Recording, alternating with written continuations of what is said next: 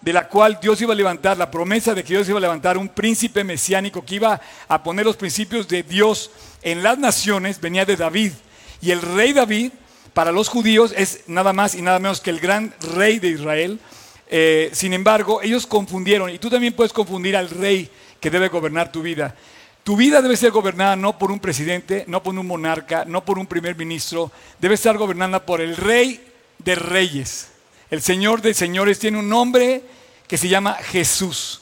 Él es el rey de reyes y en ese sentido nosotros estamos llamados a ponerlo a Él como rey de nuestra vida. ¡Wow! este, eh, y ahorita van a salir también ustedes en la foto. ¿eh? Eh, bueno, pero esto está precioso porque me acordé cuando en casa de mi mamá había en las escaleras también sentados, ¿se acuerdan este Marco? Algunos de los que fueron Ramón, que se sentaban en, las escaleras de la, de la casa. Pero bueno, ok. Y ese reino se solicitó a Samuel. Y le dijeron, oye, pones un rey. Y Samuel se entristece y dice, Dios, mira nada más tu pueblo rebelde que quiere un rey como las demás naciones. dice, no, no, no, te ha rechazado a ti, Samuel, me han rechazado a mí. Y la línea de los reyes viene precisamente, eh, entonces, todo esto está aquí en una gráfica que vamos a ir creciendo, desarrollando conforme ha ido desarrollándose la historia. La línea de gobierno sobre Israel empezó con Abraham, Isaac, Jacob, José, Moisés. Moisés a Josué le da las palabras, las mismas palabras que le da David a Salomón, por ejemplo. Vive para Dios, sigue los principios, sigue la instrucción. Y bueno, Josué, el gobierno de Josué ya no lo sigue él, sino que lo siguen los famosos jueces de el menos malo a muchos peores. Y después el último juez, el último juez fue Samuel. Eh, yo creo que ya, ya no podemos seguir, seguir, dejando entrar gente. Aquí ya hay 50 niños, o sea, esto es, esto es este, contra de los principios de seguridad. ya, ya no podemos entrar, ¿eh? ya, no, ya no hay más gente que pueda entrar. Esto es eh, o sea, perdón, es que si tiembla ahorita, este, si tiembla ahorita, la verdad este lugar es muy seguro, no tiene que correr, o sea, se pueden esconder detrás de esos muros, porque eso es la, salida, pero si tiembla, se tienen que ir hasta el camellón además, porque los cristales de aquí afuera, bueno, ya está. Son, son y además aquí arriba es una lámina nada más que no pesa nada, ¿ok? Gracias, champion. A ver, tengo mucho que decirles, pero bueno, esta es la historia. Eh, em,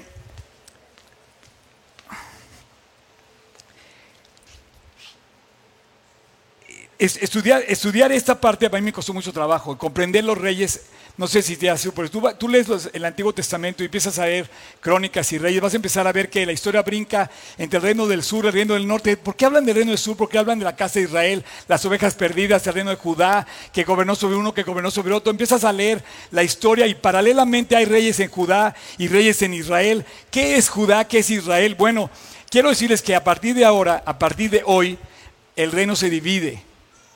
Es más, todos los reyes, absolutamente todos, llevaron a Israel a la ruina, porque no pusieron a Dios como su rey. Quiero dejar esto claro, cuando tú sacas a Dios del gobierno, estamos hablando de política, ¿eh? Esta serie de reyes estamos hablando de política. Me quiero meter a la política. Cuando tú sacas a Dios del gobierno, puedes llevar a toda tu nación a la ruina. La orden fuera, desde, desde el Antiguo Testamento, desde el libro de Deuteronomio, es que el rey se sujetara a los principios eternos de Dios. Cuando tú los sacas, en ese momento quedas expuesto a tus propios principios, donde tú eres el gobernador y, como lo vamos a ver ahora, un ejemplo perfecto, exacto. Todos estos reyes llevaron a Israel a la destrucción. Cuando veas a Israel en la Biblia, ubícate tú. Israel fue destruido, literalmente arruinado. Todos los 43 reyes de la historia de Israel, de la monarquía, de Israel lo llevaron a Israel a la ruina. Te, quiero dar tres fechas que no borde tu mente. La primera fecha es el 930. 930 es cuando Salomón hereda el reino a Roboam y en ese momento se divide el reino. Es interesantísimo esto porque de las mil esposas, ya lo vimos esto cuando vio Salomón, tuvo mil esposas.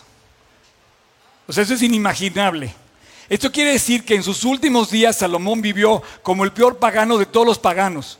Era más parecido su cultura religiosa y su devoción por Dios a un egipcio, a un cananeo, a un hitita, a un moabita, a una malecita, que a un hebreo. Salomón sus últimos días los vivió como un verdadero incrédulo apóstata. Eso mismo generó que en su casa sus hijos, no sé cuántos fueron, imagínate con mil esposas, cuántos pudo haber tenido, no se sabe en la Biblia cuántos hijos tuvo, de hecho no se nombra ninguno, excepto a Roboam. Dato curioso, apúntalo, el único descendiente de Salomón nombrado en la Biblia es Roboam, no lo olvides, Roboam, robo como de robar, para que te acuerdes, es el heredero al trono de Israel, Salomón lo hereda a él como rey, pero sus últimos días de Salomón fueron pésimos. Empezó muy bien, pidiendo sabiduría, construyó el templo en Jerusalén, terminó heredándole a un necio una vida que él le enseñó a vivir mal, inmoral y pagana e idólatra. Entonces, cuando tú vives en un hogar pagano, inmoral e idólatra, tú no le puedes dar adulto a tu hijo una orden limpia o genuina porque él va a decir, papá, tú no estás viviendo así. Entonces seamos coherentes en nuestros hogares y no pienses que esta historia es para una época de la vida, sino es actual. Lo más actual que puede estar pasando, eso está pasando en nuestros hogares hoy. ¿Ok? Salomón hereda el reino de Roboam, pero sucede una historia increíble. El drama es increíble. Hoy vamos a ver el surgimiento de un tirano. Roboam es el primer rey que deja la, que deja la corona para convertirse en un verdadero dictador y tirano. La historia comienza capítulo 11 de Primera de Reyes, versículo 40. Ayúdenme a leerlo. Dice, ¿lo pueden poner por favor? Quiero leer, dice, por eso Salomón procuró matar a Roboam. Perdón. Vete al siguiente.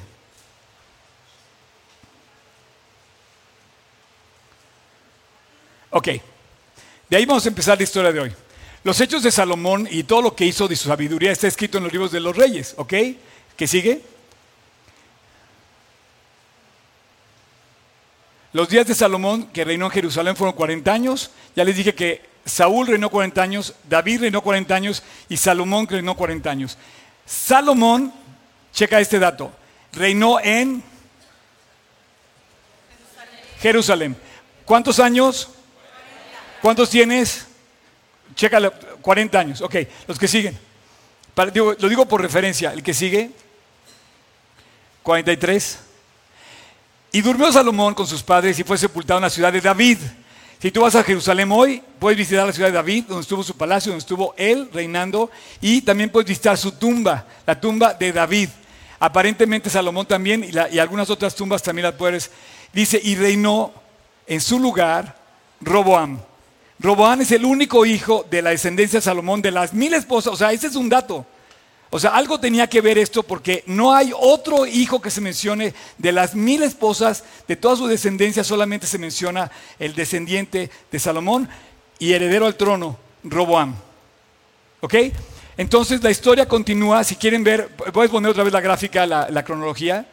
Me encanta nuestra pantalla que es súper gráfica. Hereda a Roboam. Salomón le hereda a Roboam 930 aprox antes de Cristo. A partir de hoy, a partir de ahora, recuerde esa fecha. Se va a dividir el reino. ¿Qué pasa? Capítulo 42, perdón, capítulo 12, versículo primero. Dice, Roboam fue a Siquem, porque todo Israel había venido a Siquem para hacerle rey. Y aconteció que cuando lo oyó Jeroboam, Jeroboam, ahorita vamos a ver quién es Jeroboam, hijo de Nabat, que había estaba en Egipto, donde había huido delante del rey Salomón, y habitaba en Egipto, enviaron a llamarle y vino pues Jeroboam, este es otro cuate, Jeroboam, se parece pero es otro cuate, y toda la congregación de Israel y hablaron a Roboam.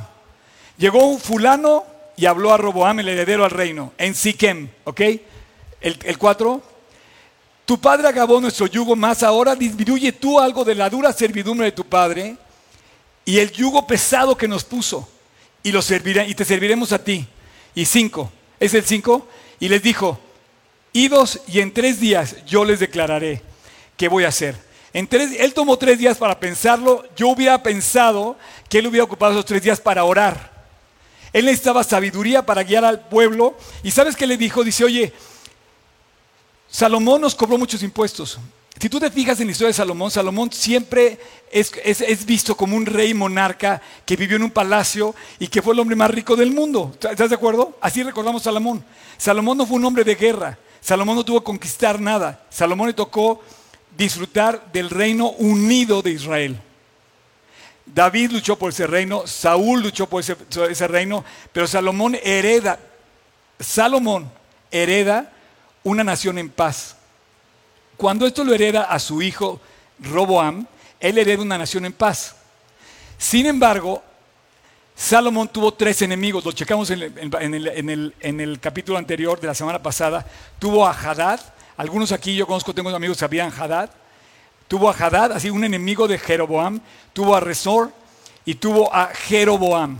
Jeroboam era un empleado de la corte del rey Salomón, al cual el profeta le dice que él va a heredar diez tribus, adelantándose a lo que iba a pasar tú vas a gobernar diez tribus sobre mi pueblo. Cuando Salomón se entera que el profeta había nombrado a Jeroboam, Salomón, estamos, en Salomón todavía, había nombrado a Jeroboam como heredero de las diez tribus de Israel, él dice hay que matarlo. Para que veas cómo pensaba ya Salomón en los últimos días. Él ya estaba pensando en matar. Él jamás había pensado en esto antes. Él le pidió a Dios sabiduría. Él no quiso meter jamás un arma. Y estaba pensando ya en matar a Jeroboam. ¿Y qué hace Jeroboam? Huye, a Egipto. Y mientras está en Egipto, es sostenido por el rey de Egipto. Pero resulta que muere Salomón y hereda a Roboam. Y entonces va a Siquem. Si vieron Siquem, yo tuve la oportunidad de estar en enero en ese lugar, en Siquem. Y si alguno va conmigo a Israel este año, vamos a poder visitar Siquem. Siquem, por ejemplo, es donde está la mujer samaritana del capítulo 4 de Juan, cuando dice, Señor, ¿por qué me hablas a mí si los samaritanos y los judíos no nos llevamos? Y después le dice la mujer, nuestros padres adoraron en este monte. Ahí esa mujer estaba el pozo de David, el pozo de Jacob había sido, eh, Jacob había levantado ahí un eh, testimonio. Abraham había ido ahí también a Siquem. Siquem era la capital y era la locación, eh, digamos, consolidada de la nación de Israel como una locación importante antes de que surgiera Jerusalén. Gracias. Recuerden que se instaura Jerusalén apenas al final de la vida de David Ahí hereda Salomón en Jerusalén. ¿Por qué fue a Siquem a ser nombrado? Pon el versículo 1, por favor. Otra vez dice que fue a, Siquem. Bueno, porque Siquem tenía más renombre que Jerusalén. Apenas David había. Y todavía, para mí, más que renombre, déjame corregir esto. Yo pienso que más bien eh, eh, Roboam era un débil necio que había heredado todo un reino flamante. Y como él no era hombre de guerra, tuvo temor de llamar a los súbditos a Jerusalén y más bien él aceptó bajar, perdón, subir al norte a Siquem a ser coronado rey. Dice que fue a Siquem. Él ya vivía en Jerusalén. Bueno, Siquem era una, eh, eh, se va a convertir en la capital de Samaria. Este es un conflicto que a partir de 930 a partir de esta fecha tú tienes que guardar. A partir de este, de este momento, Jerusalén va a ser la capital del reino del sur y Siquem va a ser la capital del reino del norte. Y se va a dividir el reino. Fue a Siquem y en Siquem sucede algo terrible. El drama de la división del reino sucede ahí. No sé si tú te has preguntado por qué se dividió el reino. No sé si tú ni siquiera sepas que se dividió el reino de Israel. O no sé ni siquiera si a ti te importe que se haya dividido el reino de Israel. Te digo una cosa, todo lo que se ha escrito en la Biblia es algo de suma importancia, porque eso se va a repetir en nuestras vidas si no ponemos atención. Esta división del reino fue la ruina absoluta, literal, de Israel.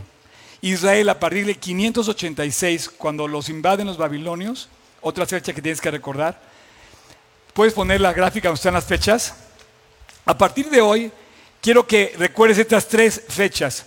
La otra, 930, nombrado Roboam como rey, y se divide el reino. 930. Y quiero que nunca olvides estas dos fechas más. 722, el imperio asiria destruye el reino del norte. Y 586, el, imperio babilónico destruye el reino del sur. Literalmente, a partir del 586 no existía Israel. O sea, ¿quieres ver tu vida destruida? Vive fuera de la palabra de Dios. Desobedece la palabra de Dios. Aquellos que dicen que leen la Biblia cinco minutos antes de dormir, es ridículo leerla cinco minutos antes de dormir. La Biblia tiene que estar viva todos los días en nuestras vidas, porque si no estamos destruyéndonos. Y esto fue lo que pasó. Ellos se apartaron del testimonio. A partir de hoy, a partir de este estudio, vamos a ver, vamos a ir llenando esta gráfica con los diferentes reyes, porque la historia va a estar rebotando entre el norte y el sur a lo largo de toda la historia. Una y otra y otra vez, en esta línea central van a aparecer los famosos profetas que le hablaron al reino, vive para Dios, vuelve a la, vuelve a la instrucción, vuelve a la Torah, y no le hicieron caso. Vamos a, aparecer vamos a ver aparecer a Elías, vamos a ver aparecer a Isaías, vamos a ver aparecer a, Eliseo, vamos a ver aparecer reyes que no hicieron caso. Cualquier parecido contigo y conmigo es realmente la realidad. Cuando no hacemos caso de los llamados de Dios, estamos atentando con la destrucción de nuestra propia vida. Tiene mucho que ver esta historia de los reyes con nuestra vida personal. Pero sucede algo increíble. ¿De dónde sale este cuate? O sea, el heredero al reino era este. ¿Por qué toma las reyes del sur? Vamos a las, tribus, nada más rápido. Este dato, por favor. no, las tribus. El nombre de las tribus. Eso. Bravo. El sur está fácil. Queda Judá y Benjamín. Y te lo puse en orden para que lo veas. Grande es mi Z. Gad, Rubén, Aser, Neftalí, Dan, Efraín, Simeón, Manasés, Isaacar, Zabulón. Nunca se te van a olvidar las tribus, ¿ok? Recuerden eso. Eh, de nada, no hay problema, se los paso gratis. Eh, no, no, no, para aprender todas las tribus. No está, la, no está la tribu de José y no está la tribu de Leví, Leví porque no heredaba, y José porque está representado en Efraín y en Manasés. ¿Están de acuerdo? Cada tribu, cada una de las tribus aportaba económicamente para Salomón en su reino. Dice la Biblia que cada tribu, uno por mes, tenía que llevar una serie de cantidad de oro al palacio real, que la plata era despreciable. Imagínate que la plata ni siquiera se contaba, porque solo se contaba el oro, la plata se despreciaba. Y pareciera que la Biblia habla de que Salomón invirtió mucha cantidad de oro en su reino y en toda la forma en la que él vivió. Se demuestra cómo se construye su palacio, cómo se construye el templo y cómo se construye otras edificaciones en Jerusalén. De hecho, la historia de los reyes comienza en Jerusalén y acaba en Jerusalén. Comienza en Jerusalén con Salomón y con la construcción del templo y termina en Jerusalén con los babilonios con la destrucción del templo. Ahora, Volviendo a otra gráfica, vuelvo a decirte que ese año, a partir del 586, Israel es destruido por completo. A partir del 586, Israel queda exiliado, queda disperso por todas las naciones, completamente eh, vaciado de su, ciudad capital y de, la capital eh, eh, religiosa que era Jerusalén y sale por todas las naciones hasta hace 70 años en nuestra era que regresó. Esto es un milagro, es fascinante, es increíble. Pero lo que te quiero decir es que efectivamente desde el 586 hasta el 1948 de nuestra era, Israel vivió como exiliado, fugitivo, apartado de su nación. ¿Por qué? Porque se apartaron de la ley de Dios. Y si me está oyendo algún judío, no estoy diciendo ninguna cosa que no sea realidad. En la historia de los reyes de Israel está la historia de, Israel apartándose de su Dios, hasta perdieron la Biblia. Hubo un rey que la encontró y que hace que todo el mundo vuelva a la instrucción y medio se corrigen las cosas, pero finalmente terminan fallando. ¿Por qué se divide el reino?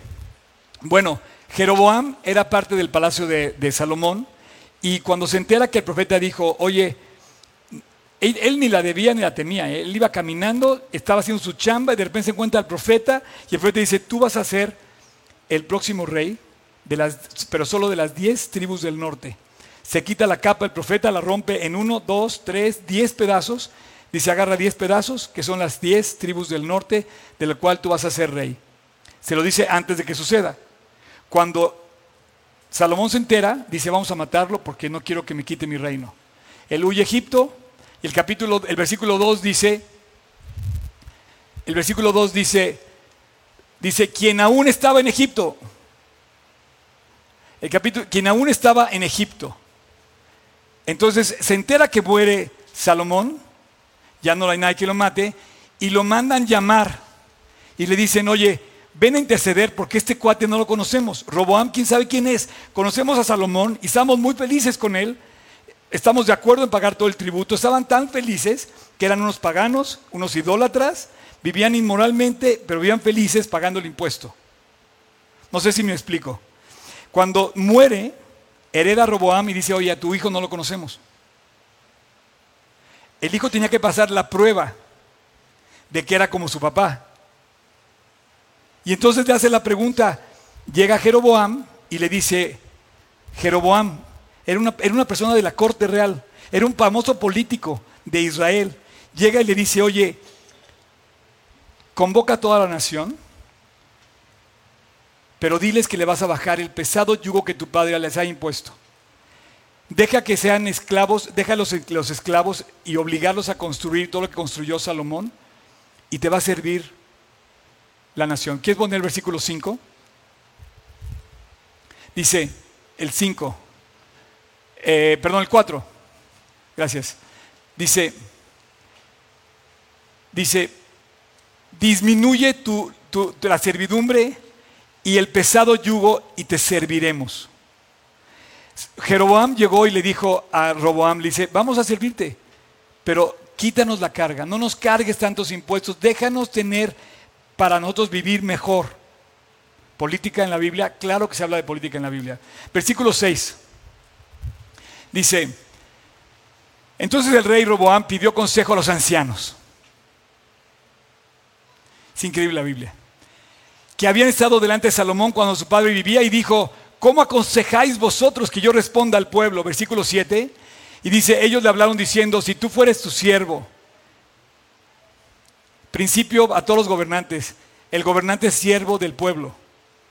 Está, está escrito por la Biblia, dice, si tú fueres siervo de este pueblo, esa es la misión de un gobernante, servir al pueblo. Lo dice la Biblia, es un principio inquebrantable. Y dice, y les sirvieres, respondiéndoles con buenas palabras, ellos te servirán siempre. Bien dice la Biblia que bendita es una nación cuyo Dios es su rey. Versículo 8 dice, pero él dijo, ah, él dejó. La Biblia aclara que él agarró el consejo de los ancianos y lo tiró. Te voy a decir una cosa, tú, no puedes tirar el consejo de un anciano te lleva muchos años de ventaja, sea tu papá, sea tu abuelo, sea tu maestro, sea tu profesor, sea tu coach, sea tu maestro de discipulado, sea tu pastor, independientemente que yo tenga canas o no, yo tengo más camino andado. ¿Sabes qué distingue un andado en la Biblia? En la Biblia un anciano, me, me atrabanqué, ¿verdad? Un anciano se distingue no porque tenga canas o no, sino porque es una persona que ha caminado más tiempo en la fe, creyendo en Dios y ha visto la respuesta de Dios en esa persona. Tú puedes tener un anciano recién convertido y no es un anciano. Pero estamos hablando de que no dejes el consejo de una persona mayor. Señores, tenemos que dar buenos consejos cuando somos adultos. Tenemos que ser coherentes con lo que enseñamos a nuestros hijos. Salomón no fue un buen consejero al final de sus días. Él era un inmoral, un idólatra y un pagano. Con mil mujeres. No te pregunto cuántas habrá tenido Roboam pero seguramente estaba pensando en cualquier cosa menos en servir al pueblo. Entonces dice que la historia dice que dejó el consejo a los ancianos y pidió consejo a los jóvenes.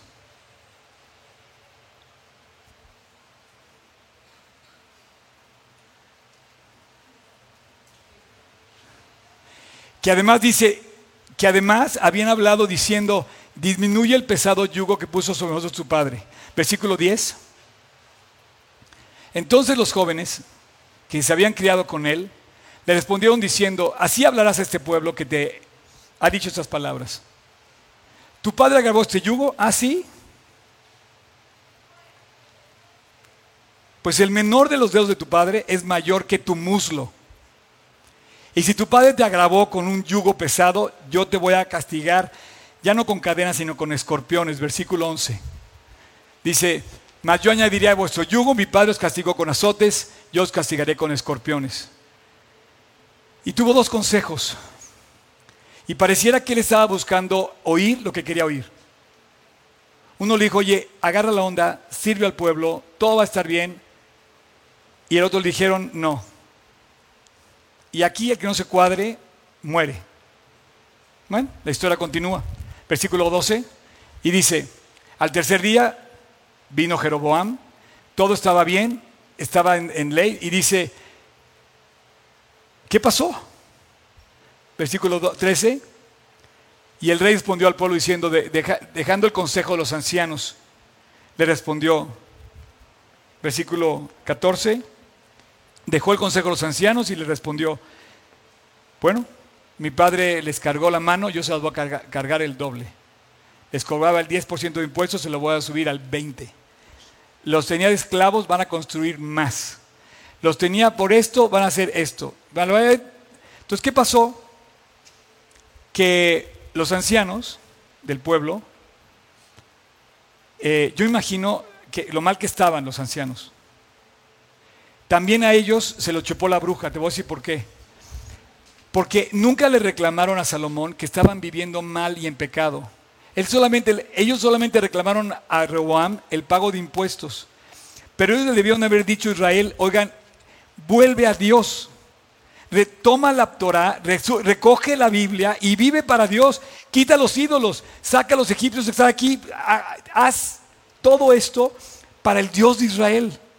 Los ancianos vivían también mal en ese sentido porque no estaban siendo sensibles a la necesidad moral que había. Bueno, tristemente, no hay un buen consejo completo y Roboam en su necedad, quiero decirte que es un, es un, eh, es un rey necio como nosotros. Y en ese momento, en ese momento, con esa palabra,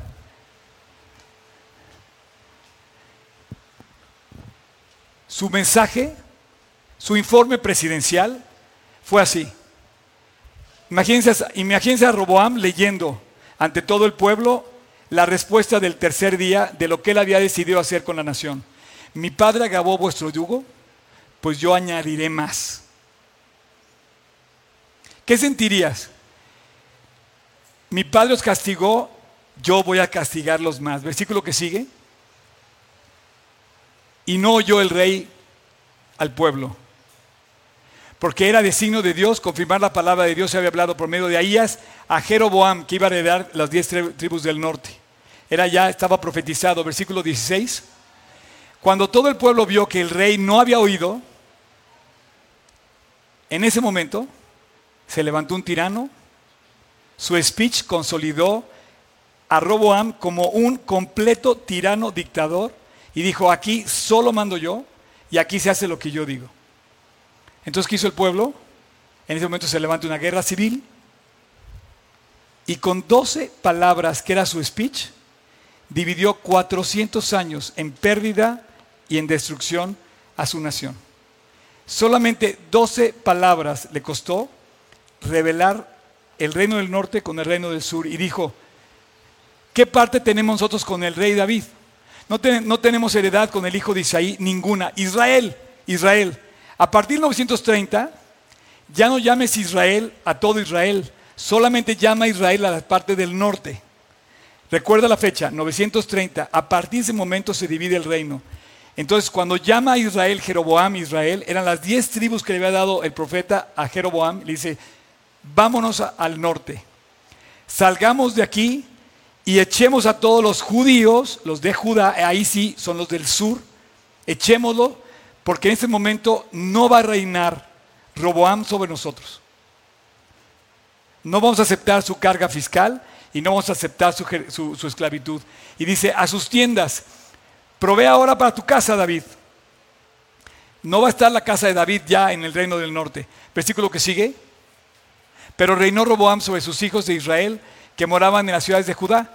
¿ok? Ahí estaba la, digamos, los, todo el reino. Les voy a enseñar así el mapa, el mapa de los dos reinos. Y quiero que pongan atención. Esto es Israel, del tiempo de aquel, de aquel más o menos de aquel entonces. Eh, está dividido en el norte y en el sur. Israel se divide en dos. Las dos tribus quedan aquí, en donde Jerusalén se vuelve la capital del reino del sur y el norte, la capital se vuelve Samaria. Bien interesante porque para competir con el templo que estaba aquí, Jeroboam tuvo que hacer otro templo, que de hecho hace dos templos. Hace uno en Dan, al norte, eso lo vamos a ver para la semana que entra, y hace otro en, eh, eh, no recuerdo bien ahorita si es en Hebrón, pero hace dos, hace dos templos. Y para no desviarme de esto, en ese momento se divide el reino y la historia continúa con algo que se hace muy, muy, muy sensible. ¿Puedes volver a poner el versículo 16? Dice, cuando todo el pueblo vio que el rey dijo, vámonos, no vamos a servir a Roboam. 17. Pero el reino de Roboam, 18, eh, perdón. Dice, y el rey Roboam envió a Adoram. Adoram era el jefe de Hacienda, secretario de Hacienda. Si tú lees el capítulo 4 y el capítulo 5 de Primera de Reyes, aparece Adoram. Adoram era el mero chipocludo de los billetes de Israel. Él era el secretario de Hacienda. Lo ves haciendo alianza con Irán, el rey de Irán, Irán. Bien. ¿Con quién estudia la Biblia? Eh, el rey de Tiro y estaba trayendo el dinero y, y los materiales para construir opción de su palacio y del templo. Entonces él manejaba el dinero. Y entonces este cobarde necio, eh, eh, autoritario eh, y, demás de Roboam, que era un dictador, le dice, ve a cobrarles. Y al que no le cobre, lo matas. Pues resulta que lo mataron a él. Entonces cuando el rey se entera que matan a Doram, dice, no, esto va en serio. Y este cobarde de Roboam huye al sur. ¿Te acuerdas que estaban en Siquem? Estaba en el territorio del norte. Se encuentra entre puros enemigos y ¿sabes qué? Agarra su carro, ve lo que dice. Entonces el rey envió a Doram, que estaba sobre los tributos, pero lo apedreó Israel y murió. Entonces el rey Roboam se apresuró a subirse a su carro, como todo buen dictador, agarró su helicóptero personal y se fue. Y huyó a Jerusalén. ¿Por qué a Jerusalén? Porque ahí estaba su palacio, ahí estaba la casa real que había heredado. Pero su, reino todavía estaba débil. Él tuvo que ir a Siquem para tener el, apoyo del reino del norte y como lo echan del norte, vuelve a Jerusalén. Y ahí se divide el reino. Y dice, versículo 19, así se apartó Israel de la casa de David hasta hoy. Ese versículo 19 ya no es Israel un reino completo, ya solo está hablando del reino del norte. Hoy tú me puedes decir, oye, a mí qué me importa que me estás hablando de esto. Te voy a decir a qué voy. Versículo 20, y con esto voy a terminar, dice, y aconteció que oyendo todo Israel que Jeroboam había vuelto, enviaron a llamarle a la congregación y le hicieron rey, rey a Jeroboam sobre la casa de Israel sin quedar tribu alguna que siguiese la casa de David, el reino del sur, sino solamente la tribu de Judá. Y cuando Roboam vino a Jerusalén, ¿se acuerdan que estaba huyendo? Reunió toda la casa de Judá y a la tribu de Benjamín y se queda con las dos tribus del sur. Y 180 mil hombres guerreros escogidos de para el fin de hacer la guerra. Dice, vamos a hacer un ejército, vamos a luchar y vamos a recuperar el norte. Y de repente se le aparece un profeta y le dice, no, esto es de Dios, el reino se ha dividido, tú te quedas con el sur. Y dice, pero vino palabra de Dios de Semaías, varón de Dios, diciendo, habla Roboam, hijo de Salomón, rey de Judá, en ese momento ya no era rey de Israel, ya era rey solamente del reino del sur.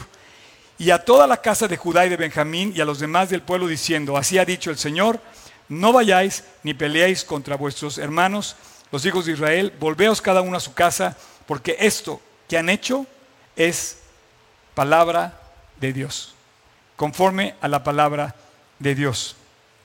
Y bueno, em, ¿qué quiero decir con esto? No sé qué va a pasar el worship team, por favor. ¿A qué voy con todo esto? Tú quieres ver Tú quieres ver tu vida haciendo un crush, una, eh, no, no, no, no, no, no es la palabra, obviamente no es la palabra, haciendo un desastre, tú deja la palabra de Dios. Aquí el conflicto fue la falta de sabiduría de Roboam.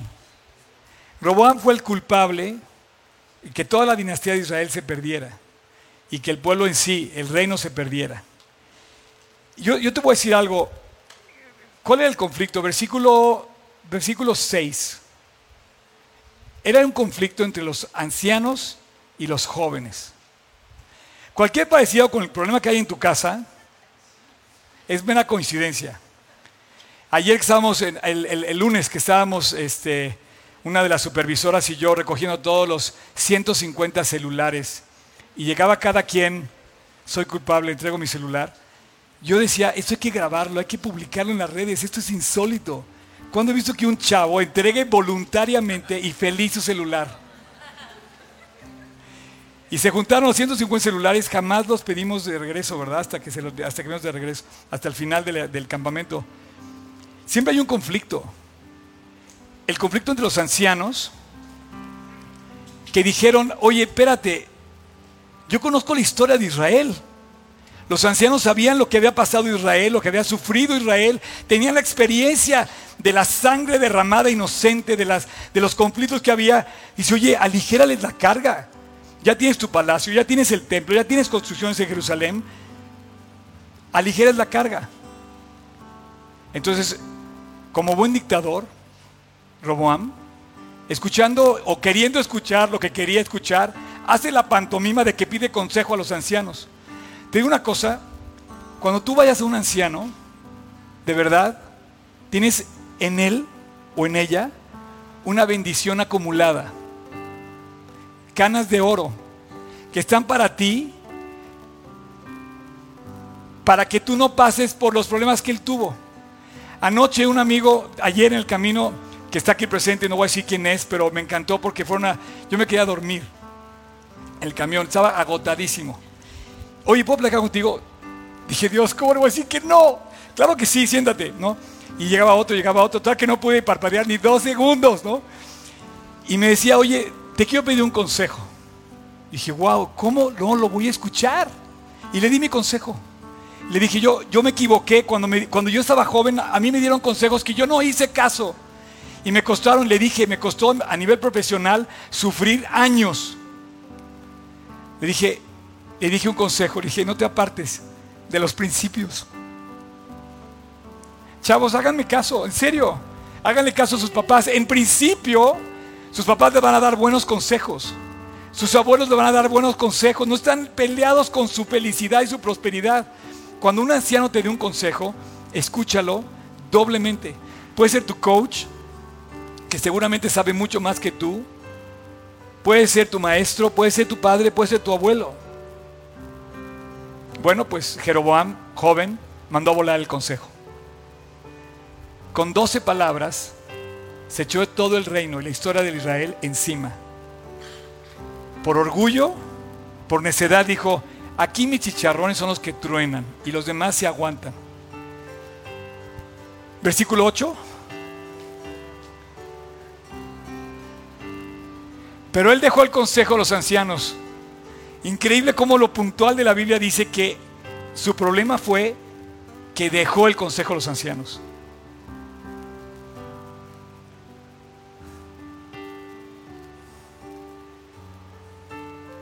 Cualquier parecido con la realidad.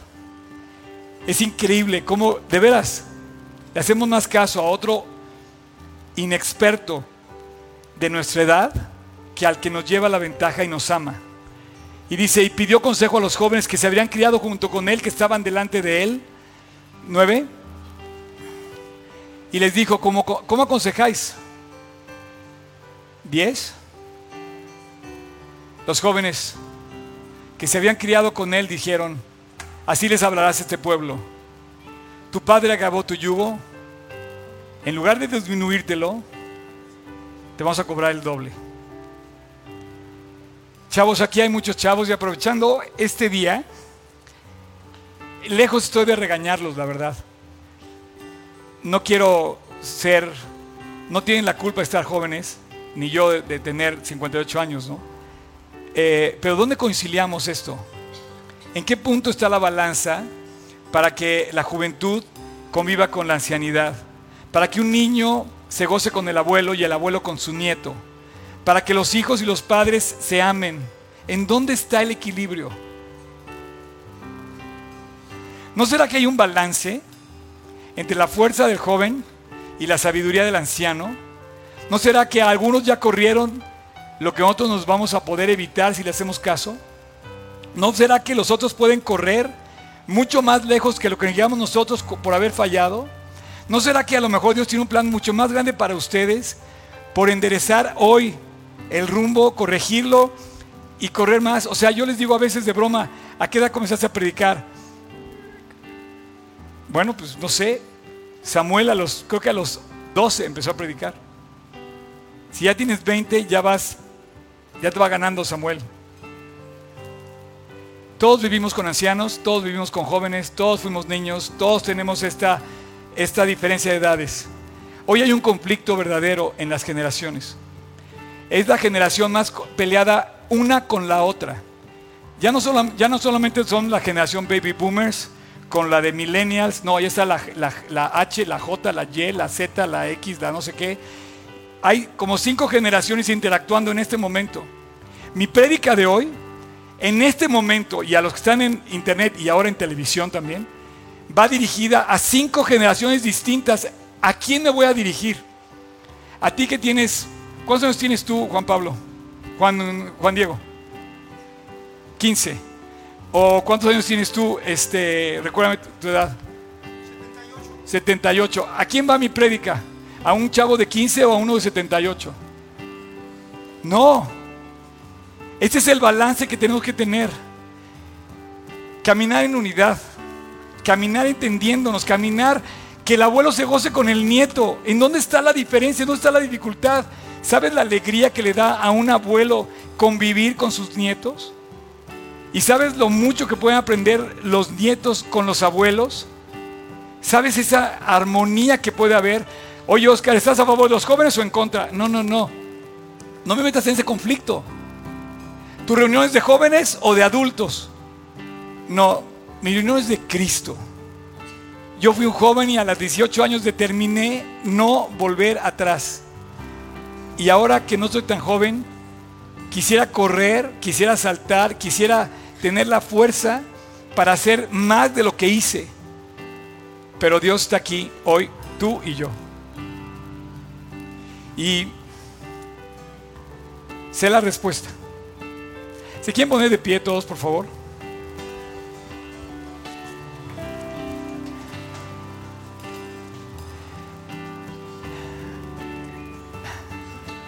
En el campamento, aprovechando que están aquí muchos camperos que se van a ir hoy en la tarde, algunos vuelan de regreso, otros no son de esta célula. Aprovechando que están aquí los camperos, sabiendo que no son de esta célula, quiero hacer, quiero interactuar con ustedes. ¿Sí o no? Los jóvenes. Me acuerdo de nuestro speaker, nuestro famoso Memo. Y les decía, a ver cómo están brincoteando ahí, no sé qué, y ahora se están durmiendo en la prédica, ¿no? Este, me encanta Memo porque es así de franco, ¿no? Pero cuando tú agarras y ves que eso es una realidad, y lo enfocas en Cristo, aprovechando aquí los pulmones, las voces, ¿qué pasa cuando cantamos todos en armonía? Sé la respuesta. Sé la respuesta a toda duda. La solución a mi temor. Sé que mi ayuda viene de Jesús. Él otra vez.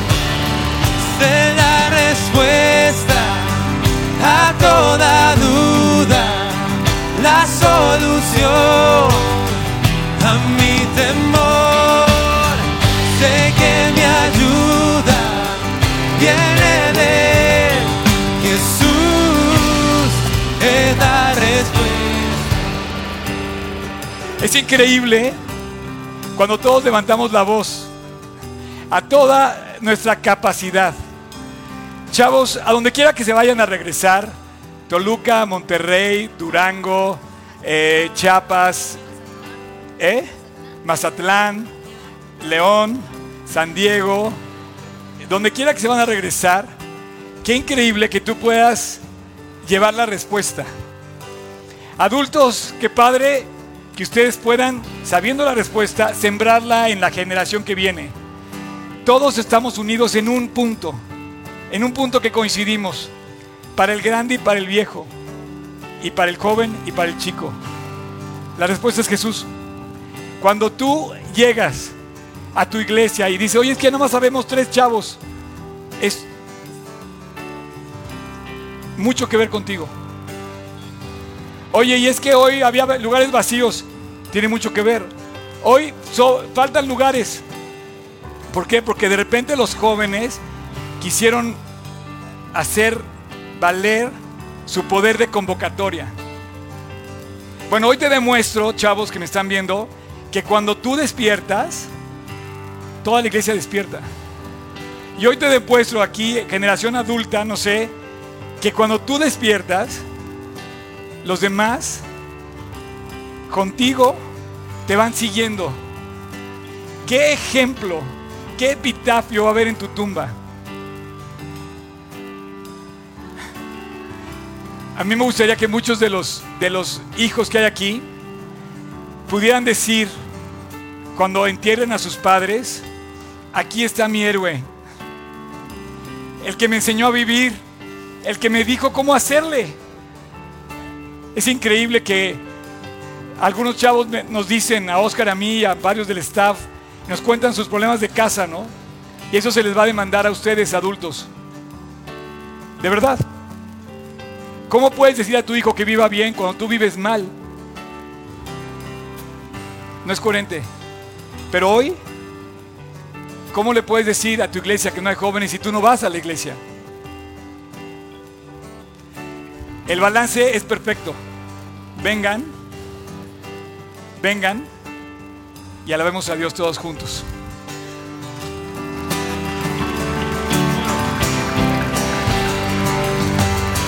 Sé la respuesta a toda duda, la solución a mi temor. Los escucho. Sé que ayuda viene de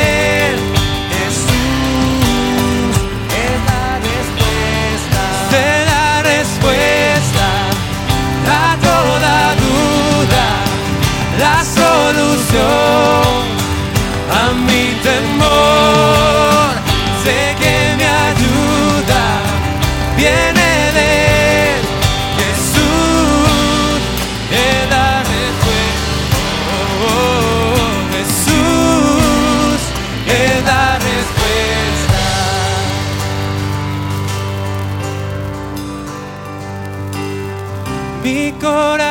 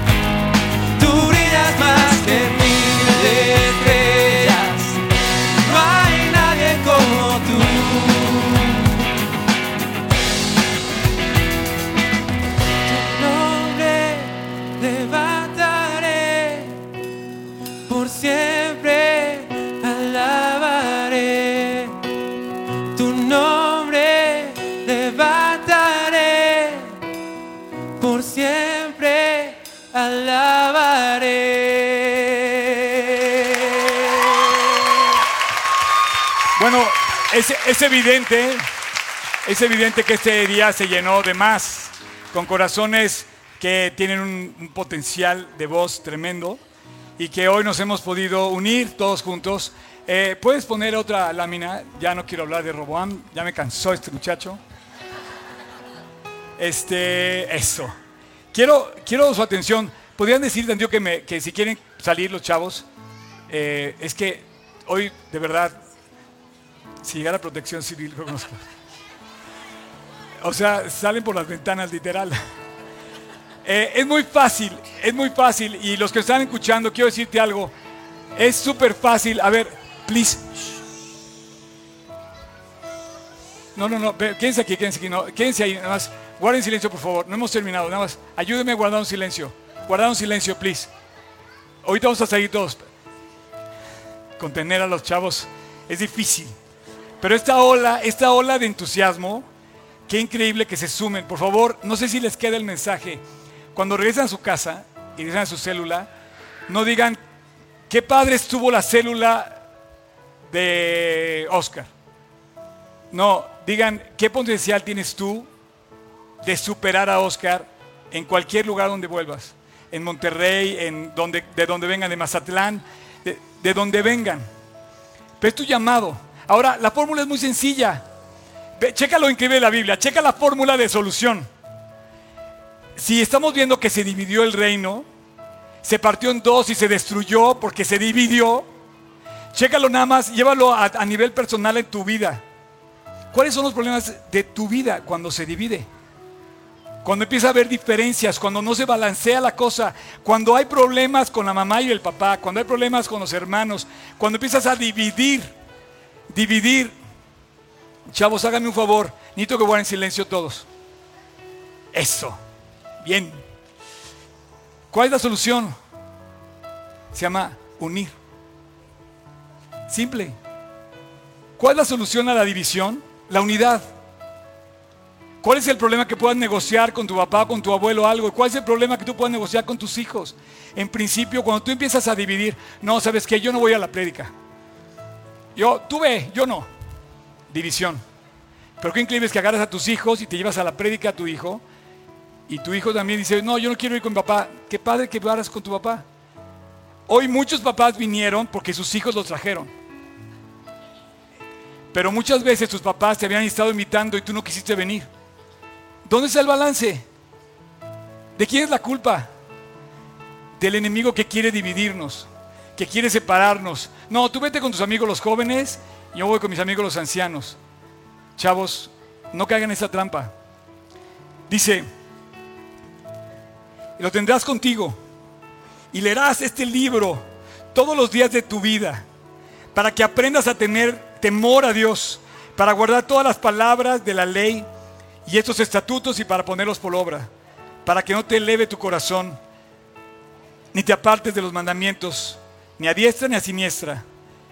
Todos los días que Dios prolongue tu vida sobre tu reino, Él, sus hijos, en medio de Israel. ¿Puedes poner algo más tranquilo? Quiero nada más terminar con una oración. Yo no sé cuántas personas aquí está separada, pero está separada de Dios. Siendo así, nunca vas a llegar a ningún lado. Se trata de unir tu vida con Dios. Maestras, ayúdenme, porfa. Eh, si estás separado de Dios, nunca vas a llegar a ningún lado. Voy a hacer una oración y con eso termino, se los prometo. Ya, ya me callo. Pero no quiero, no quiero terminar eh, de decirte la fórmula completa. Es unirte con Dios. La falla es dividirse de Dios. Cierra tus ojos, inclina tu rostro. Y Yo nada más te quiero decir una cosa. A ti tú has dividido de Dios porque tus pecados te dividieron, porque tus faltas te han apartado de Él.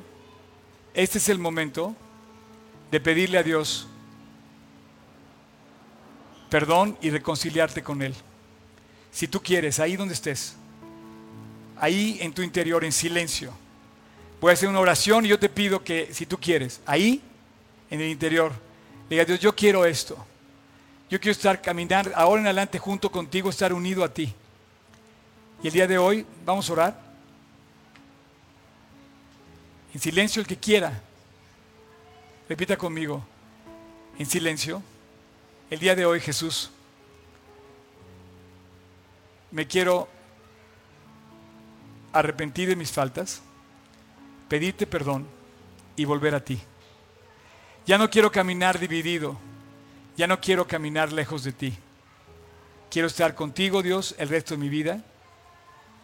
Y te quiero dar gracias porque fuiste la cruz en mi lugar. Hoy te pido perdón y te pido que tomes mi vida, que entres a mi corazón. Y a partir de hoy quiero que tú seas mi rey, mi Señor absoluto, mi rey de reyes, que ocupes tu trono en mi corazón. Mi lugar te lo cedo, mi necedad te la entrego, mi perdón te lo pido. Y a partir de hoy, Dios, déjame caminar contigo todos los días de mi vida. Quiero caminar junto contigo el resto de mis vidas. Hoy te hago mi Señor y mi Salvador personal, Jesús. En tu nombre te lo pido. Amén. Wow. Gracias, champion. Ahora sí ya puedes tocar la otra. Échale la otra, aquí vas a cantar. Este, puedes poner ahí eso. Mire. Sí, sí, sí, sí, dele, dele.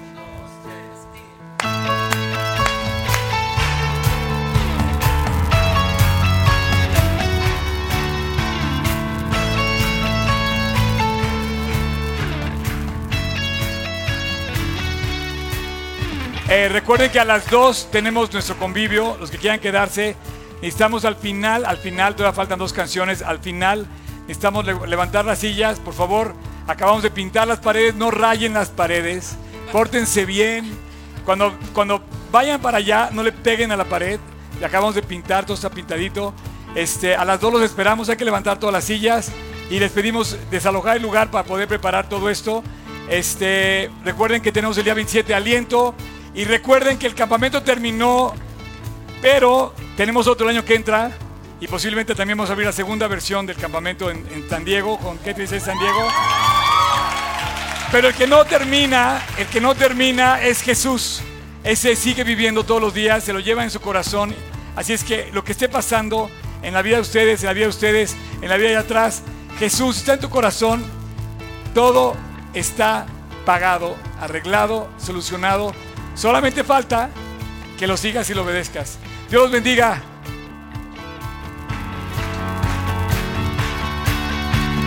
preparados para salir, viendo lo que está por venir.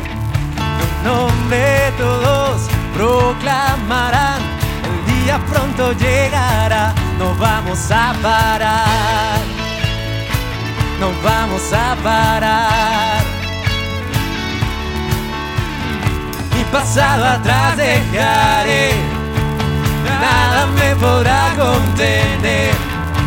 Lo que quedará será una pasión que arde en mi corazón. No vamos a parar, no vamos a parar, no vamos a parar, no vamos a parar. Correremos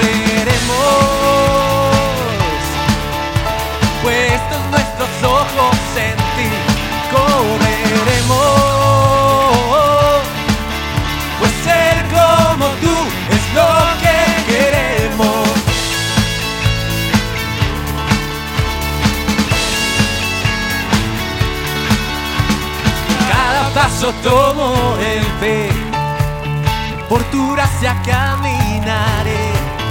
La cruz yo cargaré, el precio pagaré, todo por ti lo daré, no vamos a parar, no vamos a parar, correremos,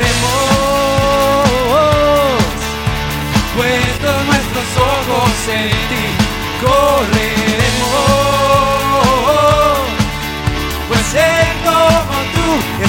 vez correremos, puestos nuestros ojos en ti.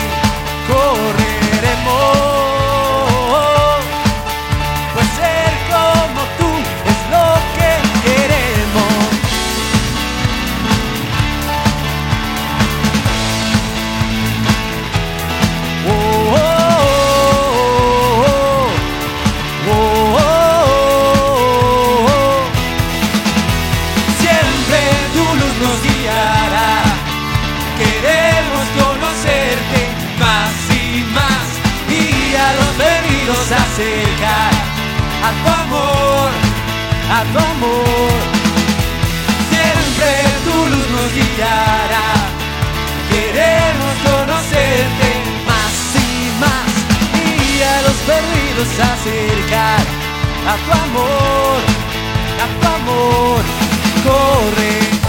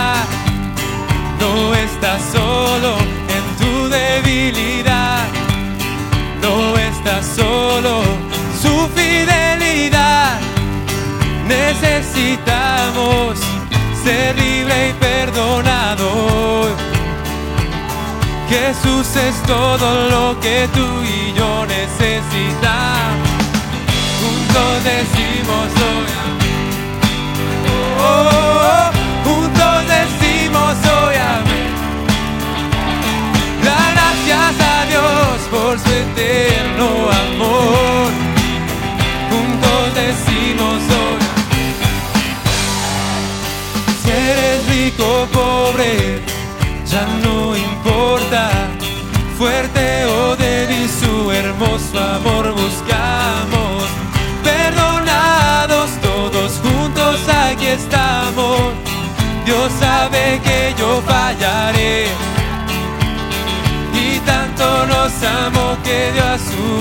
por nosotros.